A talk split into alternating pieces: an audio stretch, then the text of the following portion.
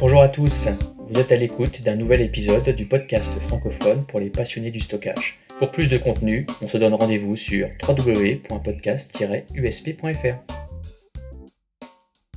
Bonjour tout le monde et bienvenue pour ce nouvel épisode de votre podcast préféré. Je suis Johan Castillo, votre hôte et votre humble serviteur pour les 45 prochaines minutes. Alors, je sais que c'est challenging, je vous le dis à chaque épisode, mais vous commencez à le savoir, ici on aime les défis, donc on va essayer de le relever avec les intervenants de cette semaine qui sont avec moi et encore et toujours de qualité et des gens passionnés. J'ai le plaisir d'accueillir aujourd'hui Romain Decker, qui est Staff Technical Product Manager chez VMware et basé en France. Salut Romain.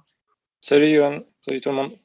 Nous avons aussi la chance d'avoir Thierry Vallier, Azure Sales Lead France euh, pour NetApp et basé en France également. Salut Thierry. Bonjour messieurs. Et enfin, Jean-Michel Carré, qui est Alliance Manager IMIA pour Wasabi Technologies et basé en France. Bonjour Jean-Michel. Bonjour Johan, bonjour à tous et bonjour à ceux qui vont nous écouter avec attention, j'espère. Et bien entendu, comme chaque semaine, et toujours avec un grand plaisir, Philippe Nicolas, qui est analyste chez Codelago Research, basé à San Francisco, et qui, euh, pour notre plus grand plaisir, observe le marché du stockage depuis maintenant presque trois décennies. Salut Philippe. Oui, bonjour Johan, bonjour à tous. Alors, le sujet du jour, vous allez le constater, c'est encore extrêmement vaste, le cloud. Alors, le cloud slash stockage, je pense que déjà en 45 minutes, ça va être très très compliqué d'aborder toutes les notions, mais c'est encore une fois de plus une excuse pour euh, refaire d'autres épisodes derrière, toujours aussi passionnant. L'idée d'aujourd'hui, comme pour chaque épisode, est de discuter des visions, des concepts, des innovations, bien entendu, de l'actualité, mais sans rentrer dans la technique ni le deep dive. On est, euh, on est entre nous, autour de la table, et l'idée est vraiment de comprendre les avis, les positions de chacun sur ce sujet qui est, qui est récent finalement, et en même temps qui est extrêmement vieux, pour plusieurs raisons qu'on va sûrement évoquer et que nos intervenants nous, nous expliciteront euh, pendant ce, podcast. Comme vous le savez, le cloud, depuis quelques années maintenant, a bouleversé l'informatique, euh, le monde de l'IT. Certains parlent de révolution, d'autres parlent de simple évolution naturelle de l'IT finalement, quelque chose qui devait arriver. En tout cas, on, le constate, hein, les changements sont extrêmement importants, sont colossaux. Les innovations, l'actualité qui est foisonnante. De nouveaux acteurs sont apparus, que ce soit des nouveaux acteurs ou des historiques. Euh, mais en tout cas, tout ce monde-là, tout cet écosystème a chamboulé complètement les positions euh, établies. Il a introduit de, nouveaux usages, des nouvelles méthodes de travail. En tout cas, du point de vue des acteurs du cloud, selon eux, point de salut si les entreprises ne font pas le, fameux grand saut vers le cloud public. Euh, à l'inverse, les acteurs data center, alors derrière ce mot-là, c'est plutôt les acteurs historiques, préfèrent eux parler de cloud hybride. Ils sont un peu plus mesurés sur l'adoption, en tout cas des entreprises et des clients. Alors pourquoi? Ça, on va l'aborder pendant le podcast. Moi, j'aimerais qu'on fasse aussi un focus quand même sur la partie stockage et les offres de services cloud autour de la gestion de la donnée. Car oui, effectivement, vous vous en doutez, aujourd'hui, on va parler de services et non peut-être pas de stockage. Voilà, ça c'est une notion qui est quand même importante vis-à-vis du sujet cloud d'aujourd'hui. Je vous propose de rentrer dans le vif du sujet avec une première question pour euh, vraiment poser le débat. Hein. Euh, je vais demander à chacun des intervenants de, répondre rapidement, de donner sa vision et comment il, voit aujourd'hui le cloud en 2020 euh, c'est très vaste comme question, mais j'aimerais que vous m'orientiez sur, sur, votre réponse. Tout le monde aujourd'hui est, à 100% cloud public Oui, non Est-ce que le stockage a son mot à dire, en tout cas dans la bataille des innovations et dans cette course au cloud? J'insiste sur le mot course. Voilà, c'est une question qui est assez, euh, assez générique. J'aimerais bien que vous, et on va commencer par euh, peut-être toi, Jean-Michel, que vous me donniez votre, votre vision. Voilà, et ça va permettre d'introduire en tout cas le, le débat et les discussions. Jean-Michel? Oui, ben, euh, effectivement, le, cloud, c'est une chose dont on parle depuis euh, pas mal de temps. Euh, moi, personnellement, au cours de, mon passé professionnel, on a commencé, à l'époque j'étais chez IEM, à, avoir une grosse démarche sur la transformation du, modèle de vente et du modèle de consommation de l'informatique au travers du, cloud, où la, partie stockage et la partie compute étaient encore pas très très bien définies à l'époque. la tendance que l'on voit arriver aujourd'hui est quand même euh, une grosse euh, migration euh, des besoins vers le cloud, une partie pour la partie compute, mais aussi une grosse partie pour la partie stockage. Il y a de plus en plus de sociétés qui font confiance au cloud parce que c'est simple, parce qu'ils savent que les, données vont y être stockées de manière sécurisée et protégées également au niveau contre les pannes matérielles. Et à côté de ça, il y a aussi un certain nombre de, besoins dans les entreprises et qui s'est fait ressentir, je dirais, assez cruellement parfois lors du confinement du Covid. On a vu beaucoup d'entreprises qui, bien qu'étant de grandes entreprises, étant des entreprises qui développaient dans leur domaine d'activité des produits relativement innovants, n'étaient pas toujours préparés à avoir leurs, euh, euh, employés euh, travaillant en, remote, parce que pour des raisons historiques, la culture d'entreprise, pour des raisons d'activité liées à l'entreprise, et le besoin de mettre les données dans le cloud, de pouvoir les adresser depuis n'importe quel endroit, même si c'est parfois dans l'appartement dans lequel les gens pouvaient être confinés avec les gamins autour, c'est fait un besoin de, plus en plus pressant, parce qu'il y a un besoin euh, de mettre les données dans le, cloud, en totalité ou en partie. Euh, et quand c'est en partie, je pense qu'on tombe dans le vocable du cloud hybride.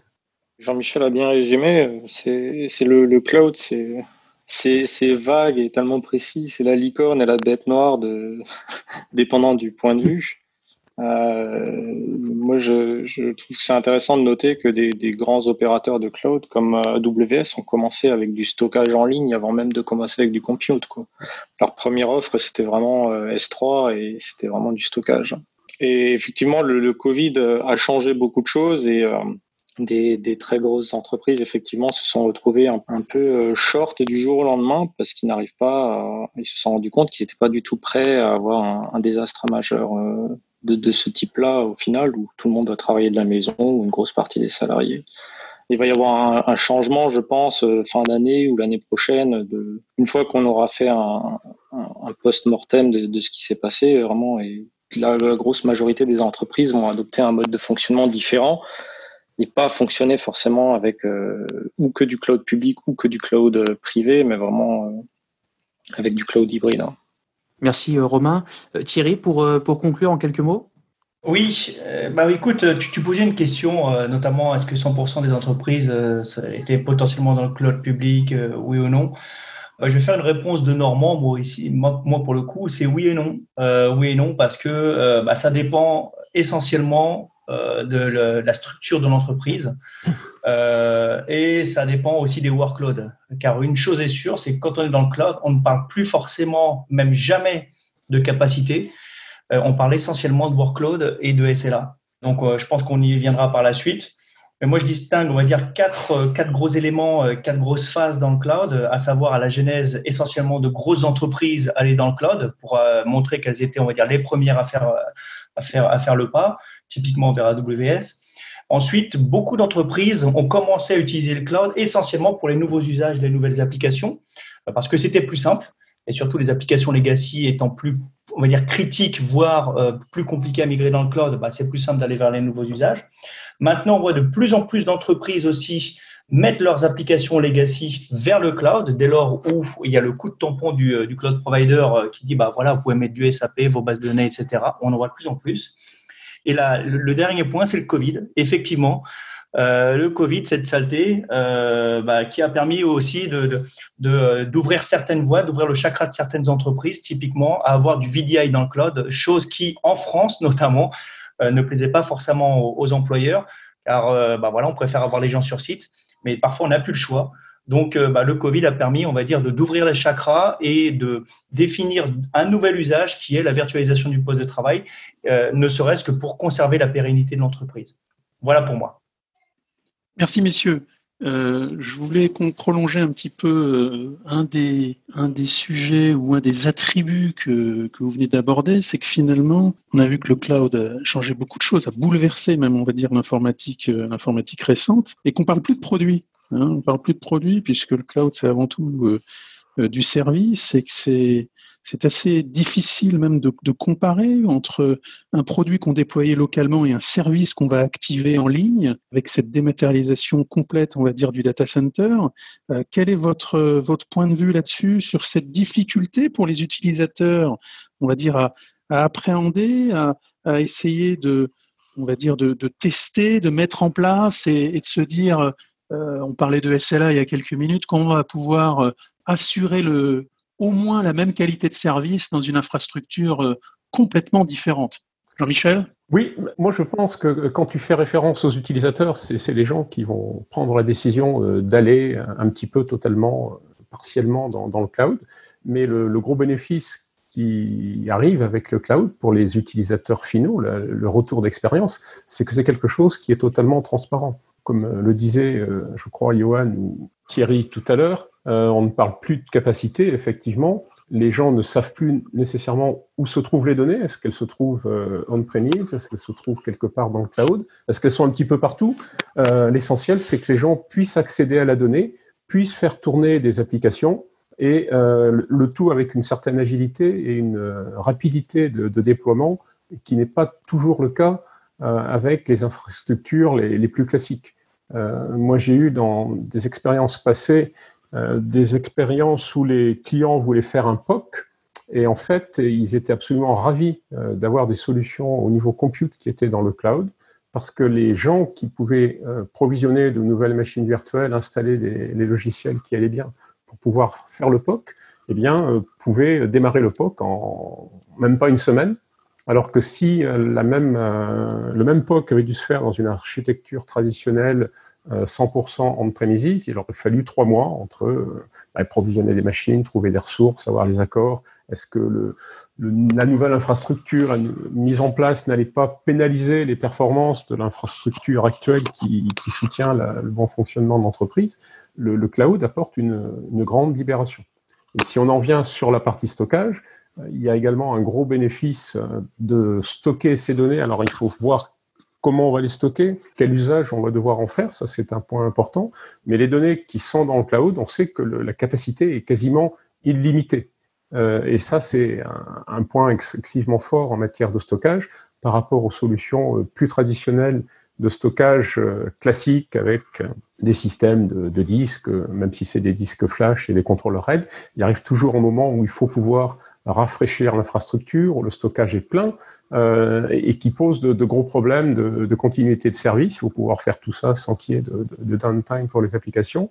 Euh, le cloud solutionne beaucoup de ces problèmes-là. Donc, euh, il y a eu une certaine, je dirais, hésitation, je pense, de, clients et particulièrement en, Europe de, l'Ouest pour des raisons historiques et puis inhérents à la, société d'Europe occidentale, d'aller dans le cloud. Mais finalement, c'est vachement bien parce que c'est facile. Romain, tu veux rajouter quelque chose?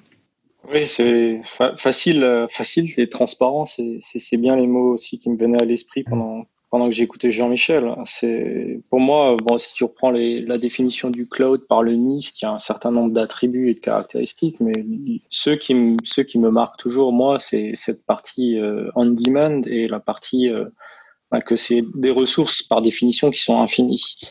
Par contre, il y a quand même euh, des, des challenges qui sont un peu euh, différents puisque au final, euh, on ne maîtrise pas forcément la localisation des données. Donc, suivant les services où on va qu'on va utiliser pour, pour stocker les données, on, ne maîtrise pas forcément au final le, pays dans lequel elles vont atterrir. Alors maintenant, on peut choisir des data centers ou des zones de disponibilité très spécifiques chez les grands opérateurs, mais c'est pas c'est pas toujours disponible. Donc, on est quand même dépendant interne des lois du pays dans lesquelles on héberge nos données. Et puis il y a aussi euh, un, coût caché que beaucoup d'entreprises découvrent euh, dans un deuxième temps, c'est les coûts de transfert. Parce qu'on a, on peut avoir des coûts d'hébergement euh, de, au gigabit ou au, terabit qui sont très bas. mais par contre, il y a des coûts de transfert qui s'appliquent derrière en fonction de est-ce qu'on va transférer des données vers et depuis le service de stockage ou entre services de stockage dans des, data centers différents. Euh, ça, c'est un, coup. J'ai eu plusieurs clients qui sont été un peu surpris, on va dire, dans un, un deuxième temps, euh, avec des factures un peu importantes euh, parce qu'ils n'avaient pas, prévu du tout ça, en fait. Hein. Donc, la partie, est-ce qu'on. Il y a toute une notion de réflexion. quelles données va-t-on héberger dans le cloud? Ça va être des données chaudes, des données froides, purement du backup, de la base de données, etc. Thierry, tu veux, compléter? Oui, bah le, passage d'une entreprise pour aller dans le cloud, généralement, euh, c'est une décision métier. Euh, c'est très rarement maintenant, euh, où, ce fut le cas, mais c'est assez rare que ce soit une décision de l'IT. C'est généralement une décision métier, voire même sous l'impulsion de la direction générale. Parce qu'ils partent d'un constat simple, c'est que l'IT, bah, c'est pas leur métier. Euh, pour tous les pour les assurances par exemple ou les manufactures, euh, ils disent que l'IT ça a un coût, donc pourquoi pas ne pourquoi ne pas la confier à quelqu'un d'autre? Et c'est là que le cloud entre en jeu. J'entendais ce que disaient euh, Romain et Jean-Michel. effectivement, il y a plein de choses à prendre en considération, les SLA, les workloads, la confidentialité, le positionnement des données. c'est vrai. J'ai découvert moi aussi que certains services, bien qu'ils apparaissent dans une, comment dirais-je, euh, dans un catalogue de services, dans une marketplace ou autre, n'étaient pas forcément tous au même endroit. Il y a beaucoup de grands groupes à l'international euh, qui euh, préfèrent être sur certaines plaques plutôt que d'autres. bref, tout ça, faut, faut le prendre en compte. Les taux de transfert, comme disait Romain, ce qu'on appelle aussi l'igresse, là aussi, il faut le prendre en compte. Donc, en gros, ce que je veux dire, c'est il y a vraiment une étude, c'est une étude de faisabilité à aller dans le cloud, et pas que pour le stockage. Hein. Vraiment, c'est euh, souvent des assessments euh, faits par des entreprises qui sont vraiment euh, bah, dédiées à ça et très très très pointues là-dessus. Il en existe plein. et en l'occurrence, là, ça permet de voir non seulement quel est le meilleur service provider ou cloud provider public, mais aussi de voir quelles sont les applications qui peuvent y aller ou pas. Et comme tu le disais à juste titre tout à l'heure, je crois que c'est toi, Johan, il est très rare qu'on parle effectivement de, euh, stockage ou, autre, si ce n'est avec les équipes stockage. On parle essentiellement service, application et workload. Et ça, c'est un changement de paradigme, notamment dans mon activité, qui, moi fait énormément de stockage. On parle essentiellement de workload. Et ça, c'est très bien, euh, parce que le workload définit, on va dire, l'expérience utilisateur qu'il va y avoir derrière et la façon dont le workload est géré. Et pour rebondir sur ce que disait Romain une dernière fois, ma conclusion est un peu longue, j'en suis désolé, euh, il faut effectivement définir le service que le client va utiliser, soit du premium, du standard, etc. Là aussi, il faut être très pointu parce que quel que soit le service utilisé, le compute ou le stockage, ça peut vite grimper et faire, grimper la facture. Donc, euh, encore une fois, ce sont des assessments. Aller dans le cloud, c'est une décision qui peut être stratégique, mais aussi qui doit être réfléchie. Euh, les clients doivent être accompagnés ou sinon, ils ont des équipes dédiées.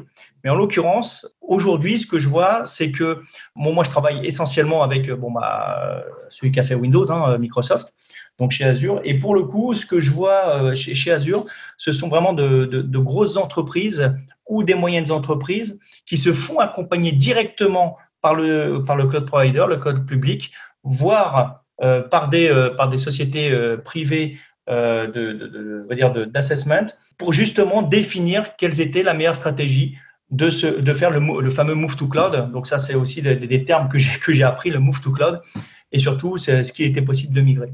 Voilà pour moi. Ben, merci beaucoup Thierry. On voit que tu es passionné et il faut vite que je reprenne la parole, sinon on ne t'arrête plus. Non, ça y est. Mais non, c'est un grand plaisir parce que non, tu as introduit justement euh, euh, des notions hyper intéressantes et on va y revenir juste après parce que j'ai une question avant de, de, parler et de revenir sur cette notion de workload de banalisation finalement des workloads. Et ça, c'est très, très important. Mais avant ça, j'avais une question, euh, peut-être euh, commencer par, euh, par toi, Romain. vous avez parlé tous un petit peu de ces fameux lieux de résidence voilà, du cloud où se trouvent les datas.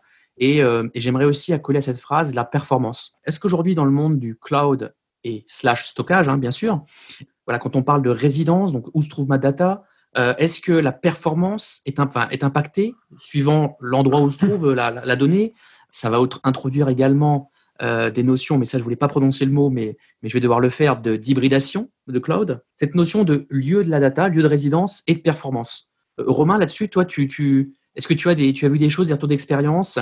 Euh, Est-ce que c'est une notion importante à prendre en compte?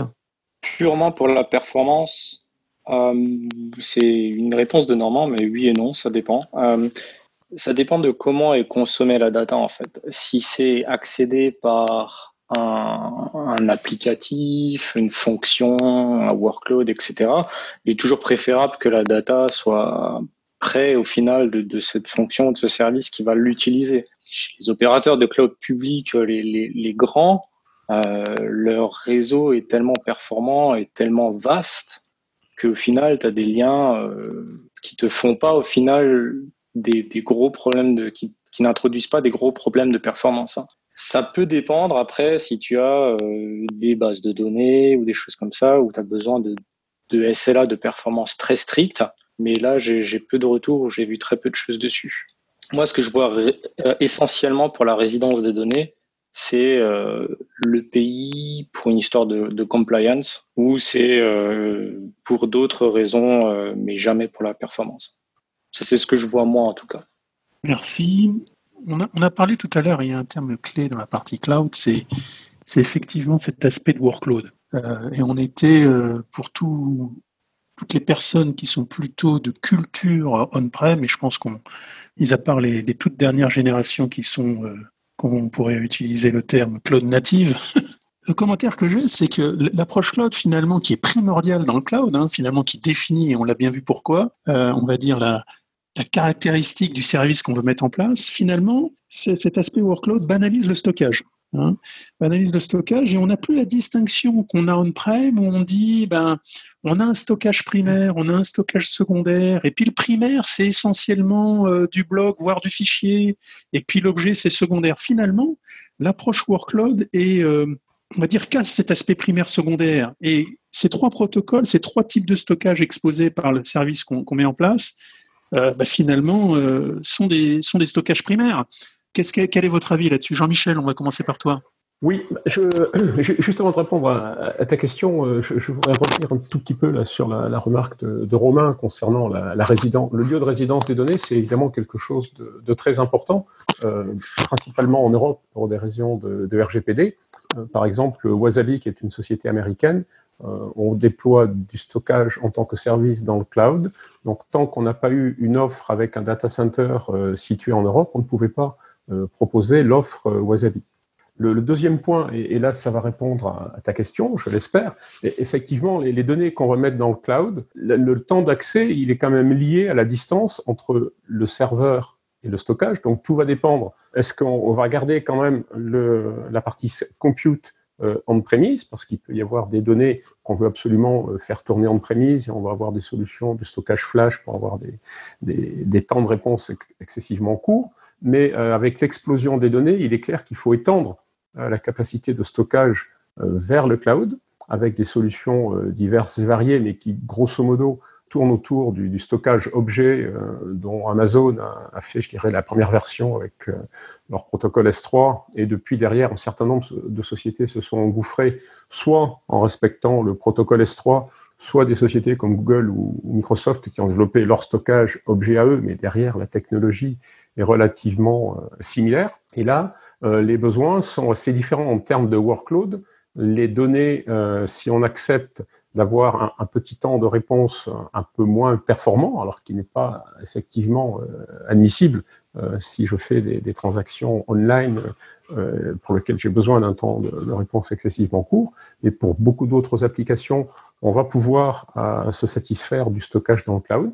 Et puis, euh, on est dans un monde de cloud, mais on est surtout dans un monde où tout est logiciel, en software define, euh, tout ce que l'on veut, hein, stockage, compute, network. Et donc, il y a également des, sociétés qui vont avoir, qui ont des offres, qui ont développé des produits, qui vont permettre de masquer la latence un peu trop élevée euh, que l'on peut obtenir en adressant des, données qui sont dans le cloud et en mettant à disposition des solutions qui font une espèce de, caching, un peu de la même manière qu'il y a 15-20 ans, ben, certains, selon certains vendeurs, plus on avait de cache, ou mieux on savait euh, gérer euh, l'accès aux, disques qui tournaient pour les amener dans le cache du contrôleur, ben, on avait des, temps de réponse qui étaient acceptables. Aujourd'hui, on a des, solutions qui permettent de remplacer le, le, contrôleur de stockage par un bout de logiciel qui tourne en prémise et euh, qui va, euh, par un mécanisme de caching euh, qui est la propriété intellectuelle de l'entreprise, eh bien rapatrier de manière la, plus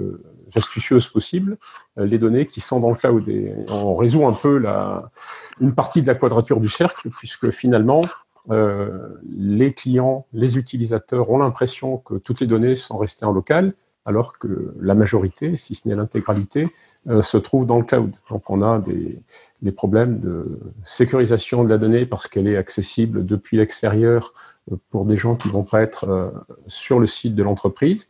Les différents fournisseurs de, de, solutions de stockage cloud, on pense qu'on reviendra un petit peu là-dessus, ont euh, tous des niveaux de, à la fois de SLA, mais aussi des niveaux de data durability ou de, de, résilience de données euh, qui sont excessivement élevés, donc qui font euh, que les données dans le, dans le cloud sont aussi sécurisées et peut-être même mieux qu'elles ne pourraient l'être sur un, une infrastructure 100% on-premise. Merci, merci Jean-Michel. Mais mon point, c'était surtout la partie euh, workload quand on, va dire on, souhaite euh, déployer à la fois le stockage et une application dans le cloud. Mais je voudrais euh, questionner euh, là-dessus Romain et Thierry sur cet aspect workload et, cette banalisation du stockage. Hein.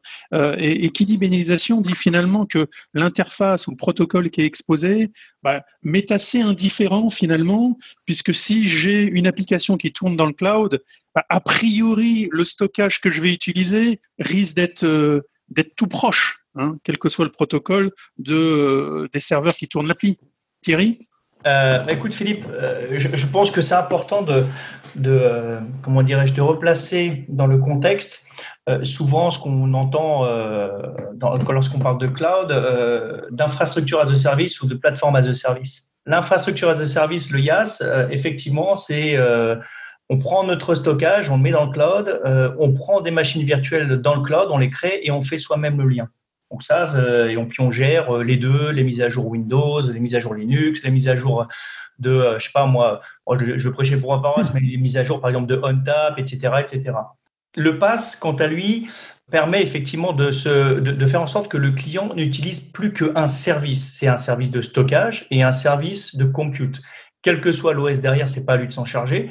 Quel que soit le stockage derrière, c'est pas à lui de définir euh, sur quel protocole il va être ou sur quel euh, même type de stockage il va être. Il paye un service. Et après, concernant le type de workload à mettre, là, effectivement, c'est au workload, euh, enfin, c'est en fonction du workload, pardon, et en fonction derrière bah, du, fournisseur de ce service, d'aider le client à choisir et le bon stockage et le bon compute.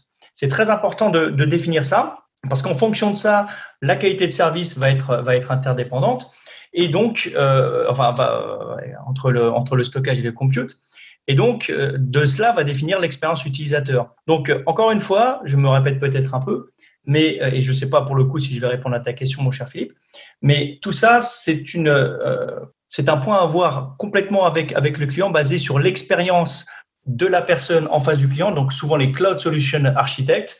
Si le client, il est en IaaS, il est en PaaS, parfois même en SaaS, euh, tout ça, ce sont des, termes aujourd'hui qu'on entend essentiellement euh, bah, que quand on est dans le cloud. Euh, et effectivement, lorsqu'on fait de on-prem, on a tendance à vouloir fournir ce type de service, même si il est très difficile d'aller jusqu'au cloud provider public. C'est voilà parce qu'ils ont une telle avance qu'il est très compliqué de les suivre. Mais on y tend. Donc le workload va être dépendant, enfin va dépendre derrière de la façon dont l'utilisateur va y accéder euh, après, on parle de protocole NFS, CIFS, euh, ISCSI, etc. Bon, jamais de fibre. Hein. Euh, moi, je ne connais pas un seul protocole Fiber Channel, quel que soit le service provider, le cloud provider, si ce n'est les locaux. Donc, on parle toujours de latence et de bande passante. Voilà. C'est généralement les deux termes que l'on retrouve chez, chez le gros cloud provider. On parle même plus d'IOPS. Voilà. Là aussi, c'est très rare. mais voilà. Les SLA, latence et bande passante. J'espère avoir répondu à ta question. Merci, euh, merci Thierry. Euh, moi, j'aimerais vous relancer parce qu'il y a eu des, notions, et puis peut-être pour poursuivre cette notion aussi de service de workload, qui est un peu le fil rouge euh, finalement de l'épisode, sur cette notion de cloud hybride. Parce que là, on parle vraiment de cloud, cloud public pur depuis tout à l'heure, mais finalement, on a peu parlé du cloud hybride qui aujourd'hui concerne, alors certains disent que ça va devenir un standard, en tout cas c'est ce que l'on voit dans beaucoup d'études de retour client et dans de, de projets clients. Est-ce que c'est véridique ou pas? Euh, voilà, le cloud hybride, et surtout vis-à-vis du stockage, de fournisseurs de stockage qui fournissent du stockage on-premise et qui se sont mis à du, des offres cloud, alors cloud native ou justement avec du cloud hybride un peu, un peu différent.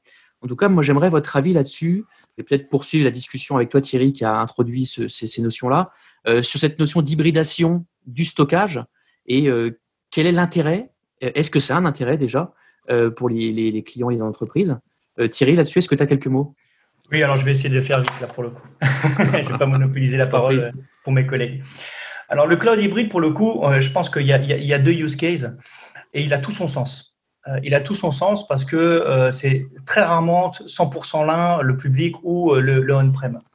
On retrouve le cloud hybride généralement lorsque le client a des, des applications legacy, des workloads legacy, qu'il ne peut pas mettre dans le cloud ou qu'il pense qu'il ne peut pas mettre dans le cloud ou qu'il doit garder on-prem parce que compliance, confidentialité. Et puis les nouvelles applications qui vont aller dans le cloud parce qu'il a du DevOps, parce qu'il a euh, des containers, parce qu'il a une approche CI/CD. Et ça, on-prem, c'est plus compliqué. On parle là effectivement de cloud hybride parce qu'il a un petit bout chez lui et puis il a un petit bout aussi dans le cloud. Le deuxième élément du, le deuxième élément, pardon, du cloud hybride, c'est de se dire, bah voilà, moi j'ai tout on-prem, mais ce que je voudrais, c'est de faire mon PRA dans le cloud. Et là aussi, on parle de cloud hybride parce que euh, on a de la donnée euh, on-prem et on a de la donnée aussi dans le cloud. Ou encore le troisième point, pour le coup, j'en ai trois, c'est de dire, bah voilà, euh, moi mes données chaudes sont on-prem et puis bah, mon S3, mon blob storage, mon bloc, mon, euh, mon stockage objet, je le fais dans le cloud. Donc là aussi, ce sont des notions de cloud hybride et toutes les entreprises sont sujettes à ça. Euh, elles peuvent y aller. encore une fois, ce qui va être déterminant, c'est la compliance et la qualité de service. Si le service aujourd'hui est disponible en France ou en Europe, il n'y a aucun client aujourd'hui qui ne peut s'empêcher de penser au cloud hybride parce qu'encore une fois, à moins d'être un spécialiste de l'IT et d'en avoir euh, fait son, métier, euh, les clients les manufactureurs, les, les, retailers, etc., se posent quasiment tous la question parce que, un, ça a un coût et deux, ils veulent se concentrer sur leur activité. Et c'est là que le cloud entre en jeu. Même s'ils gardent des workloads on-prem pour des raisons de confidentialité ou de compliance, énormément de clients, je dirais peut-être 99%, se posent la question d'aller dans le cloud en mode hybride, pour, certains, voire pour la plupart, parce que c'est beaucoup plus simple pour eux, parce que l'IT, ce n'est pas leur métier. Voilà. moi, je, je, rebondis un peu là sur euh, ce que dit Thierry. Moi, j'ai rencontré plein de fois à l'époque où le cloud était euh, balbutiant, euh, des clients qui disaient déjà, moi, je veux que mes équipes managent les données, pas le stockage et euh, d'aller dans le cloud, on va définitivement euh, vers euh, cette situation-là, c'est-à-dire que les offres cloud qui sont en matière de stockage le plus souvent proposées as a service, on veut que les données soient disponibles. Tous les, les grands acteurs du marché sont sûrs de ce point de vue-là en termes de disponibilité, durabilité, accès aux données, elles sont garanties. C'est ces fournisseurs de cloud qui vont manager la solution donc euh, il y a certainement des problèmes, il y a certainement des pannes, mais c'est pas moi client qui m'en occupe. Je sais que c'est mon fournisseur, donc je ne euh, vois rien.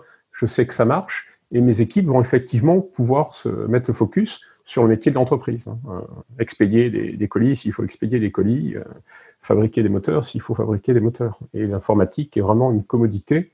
Et en allant dans le cloud, c'est le cas. Alors pour en revenir au cloud hybride, je pense que Thierry l'a bien présenté. Il y a une autre forme de, cloud hybride que, l'on voit apparaître, euh, c'est du cloud hybride parce que l'intégralité de l'infrastructure, si elle est dans le cloud, on n'est pas obligé aujourd'hui euh, d'avoir euh, à la fois la partie compute et la partie stockage chez le même fournisseur de cloud. On peut très bien avoir du compute chez Microsoft, pourquoi pas du stockage objet chez Amazon, euh, et il y a un autre paramètre euh, que Romain a légèrement abordé en, dans le début de sa présentation, euh, qui est un aspect du coût. Aujourd'hui, aller vers le cloud, en principe, c'est une économie financière pour le client. D'abord, on va passer en, OPEX, il n'y a plus de CAPEX.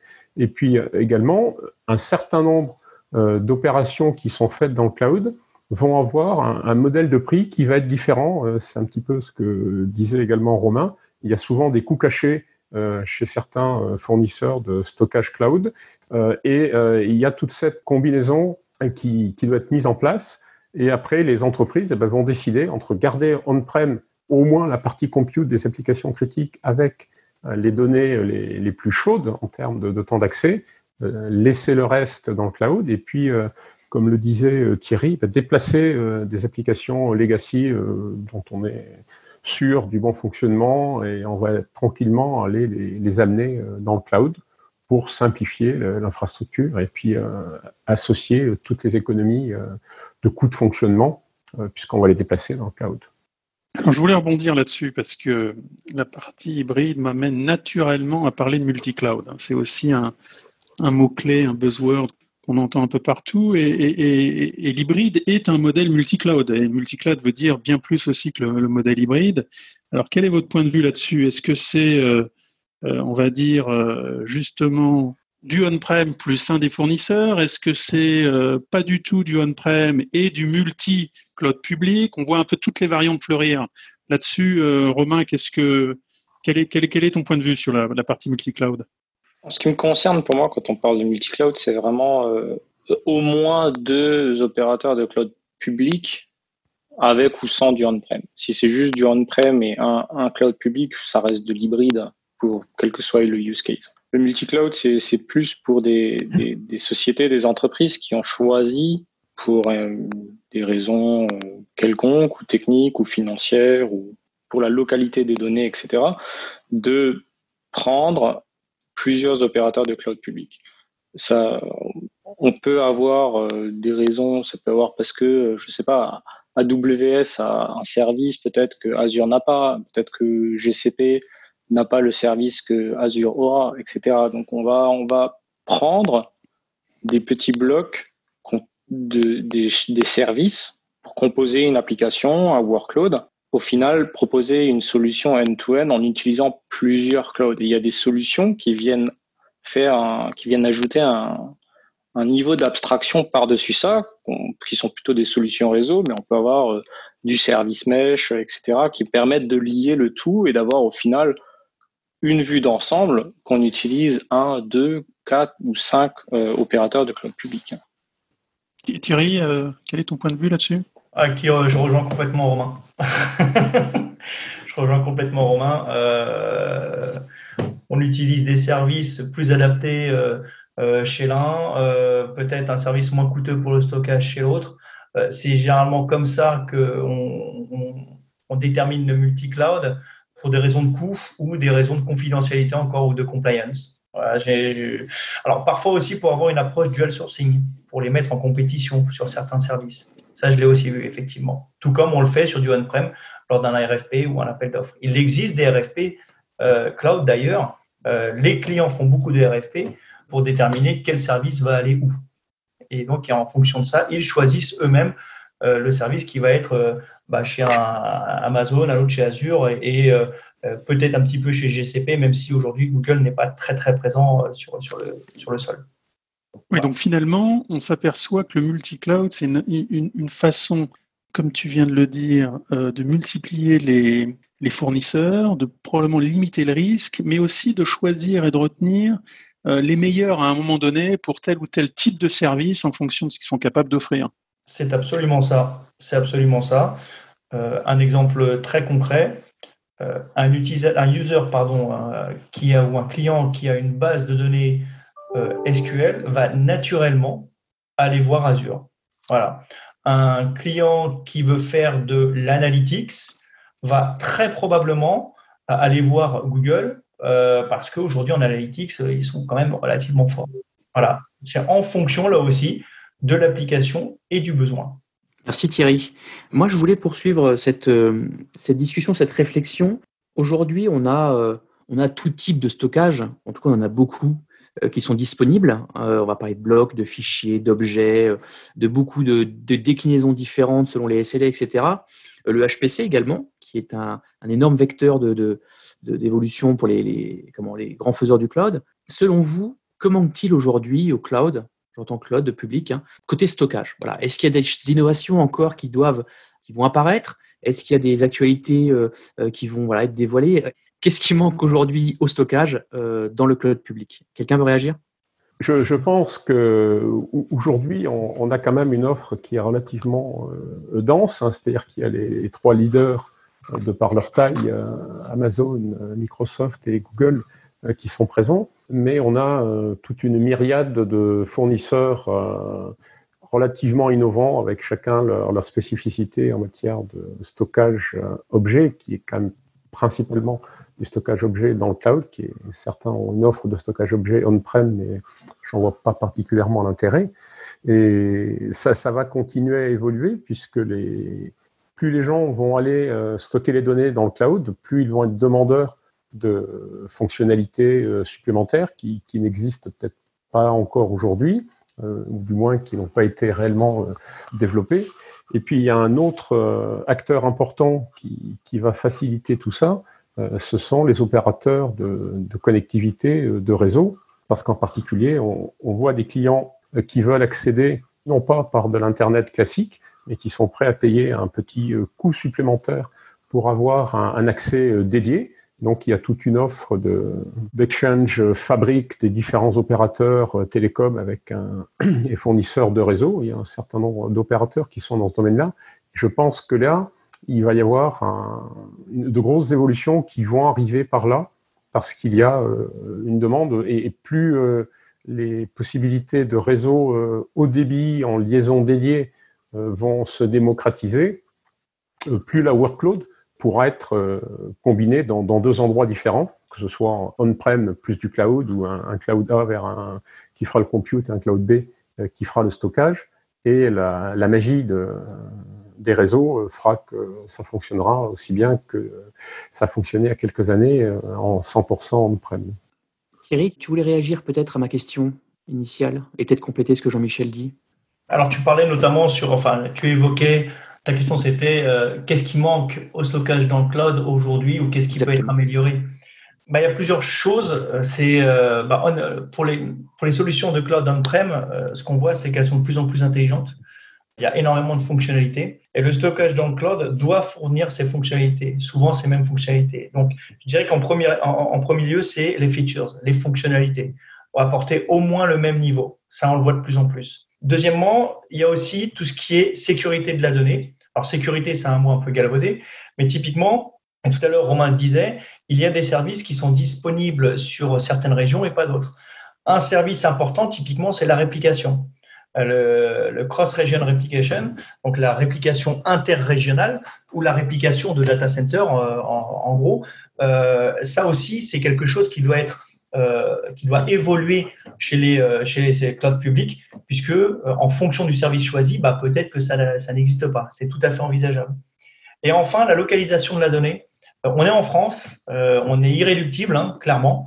on aime bien avoir la donnée chez nous. Et pour autant, bah, on s'aperçoit que l'ensemble des services stockage cloud, bah, il n'y en a pas forcément beaucoup en France. Et ça s'explique d'une façon très simple. C'est que le marché français est un, marché extrêmement frileux pour aller dans le cloud, et je pèse mes mots, concernant les données de stockage. Donc euh, euh, là, en l'occurrence, si je devais me prononcer là-dessus, ce serait aussi euh, avoir des data centers français avec du stockage des services providers internationaux, les hyperscalers, avec leur offre de services en France. Ça aussi, ce sont, ça, ça c'est un, on va dire un, un, élément très important de la part notamment des administrations françaises. Thierry, merci sur, cette question. C'était justement le point sur lequel je voulais arriver, c'est-à-dire où, est la France dans tout ça hein? On a ah. des, opérateurs historiques, on a Orange, on a OVH Cloud, on a peut-être d'autres plus petits. Euh, et d'autant plus avec la, on va dire les, circonstances actuelles où il y avait le débat sur l'application Stop Covid et, tout ce que tout ce que ça veut dire, où sont stockées les données, est-ce qu'il y a des opérateurs derrière, où sont les métadatas, comment on prévient euh, les, utilisateurs Est-ce que justement il y, a, une sortie euh, de France ou, d'Europe euh, quel, est le rôle et, qu'est-ce que vous pensez justement euh, de, l'absence, ou en tout cas de, l'aspect très confidentiel de, la France dans le cloud? Thierry?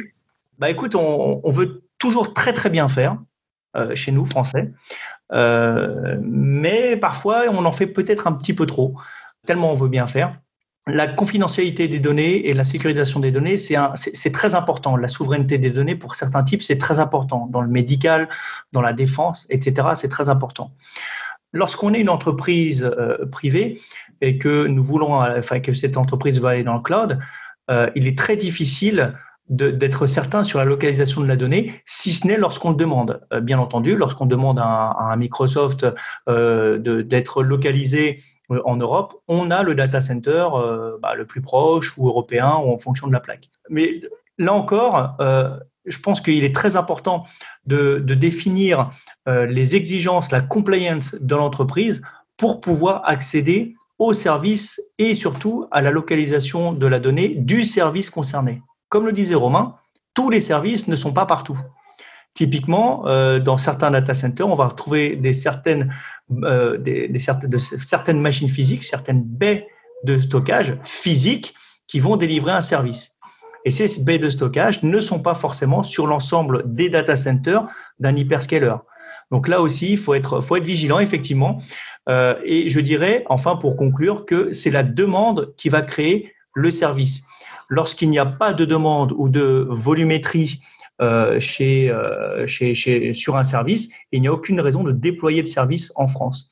Il faut qu'il y ait un minimum de besoins, donc de demandes, pour créer l'offre. Voilà, c'est comme dans l'immobilier. Merci Thierry sur cette petite note de conclusion. Pour terminer, parce que messieurs, on arrive vraiment sur la fin. Romain, est-ce que tu as quelques mots pour compléter la réponse de Thierry à cette, cette question sur euh, le positionnement français sur la partie cloud? Est-ce que tu as quelques, quelques mots à nous dire? Je pense, je, je, sais, je sais par contre que les entreprises sont frileuses, peut-être pour les mauvaises raisons, mais au final, même si le cloud n'est pas, on va dire, utilisé de manière institutionnelle dans une entreprise, c'est-à-dire pas euh, parce que l'IT l'a décidé ou pas parce que la direction l'a décidé, au final, euh, elle est utilisée beaucoup plus, euh, le cloud va être utilisé beaucoup plus qu'on croit avec ce qu'on appelle le shadow IT, parce que euh, on va, des développeurs vont créer leur système de développement complètement sur le cloud public. Il leur suffit d'une adresse mail, d'une carte de crédit, ou, et, puis c'est parti. Et puis au final, ils vont se retrouver avec, on va dire, des, des données de l'entreprise dans le cloud, mais sans que l'IT, on va dire, ne soit au courant. Et ça, ça, ça pose un autre problème. Alors, je ne sais pas, la demande, je pense qu'elle est là, et elle n'est pas forcément toujours connue. Et c'est un, peu dommage au final. Euh, j'avais vu des stats effectivement euh, sur euh, l'adoption des services cloud en Europe, et je sais que la France est pas, pas dernière, mais est dans le dernier tiers au final. Merci Romain pour cette petite conclusion. Alors messieurs, je suis, je suis vraiment navré parce qu'on avait encore plein de questions à vous poser avec Philippe. Je sais que vous aviez encore plein de choses à dire. Malheureusement, le temps file, file très très vite. Alors je ne sais pas si le challenge a été tenu ou a été effectué, mais ça, nos, auditeurs nous le diront. Mais en tout cas, on a eu des, des super échanges entre nous. Vos visions étaient différentes. Vous venez d'horizons différents, donc donc c'est normal, mais ça a créé je, trouve, une, une, très bonne discussion. En plus, je suis certain que nos, nos, auditeurs auront vraiment une multitude de questions à poser. Mais c'est ce que je dis toujours et chaque semaine, hein, c'est aussi ça ce rendez-vous. Hein, c'est éveiller la curiosité et créer les débats en abordant différents thèmes euh, pendant nos, nos émissions. Euh, moi, je vous invite à rejoindre la communauté, euh, c'est-à-dire le, groupe LinkedIn, pour venir rejoindre nos experts, nos intervenants, nos passionnés et que sais-je encore, pour poursuivre la discussion avec, avec tout, tout, tout ce monde-là et puis proposer peut-être de nouvelles initiatives. En tout cas, grâce à nos intervenants, et je le redis une fois de plus, de qualité et vraiment passionnés, et vous l'avez constaté, le sujet est vraiment loin d'être épuisé. Un grand merci à, toi, Jean-Michel, Romain et, Thierry, pour vos, interventions et, et euh, voilà, vos remarques pertinentes. Pour ma part, je n'ai plus qu'à vous souhaiter à toutes et à tous une très bonne continuation. Et comme je le dis à chaque fois, prenez soin de vous, de votre famille et bien entendu de votre business. Salut les amis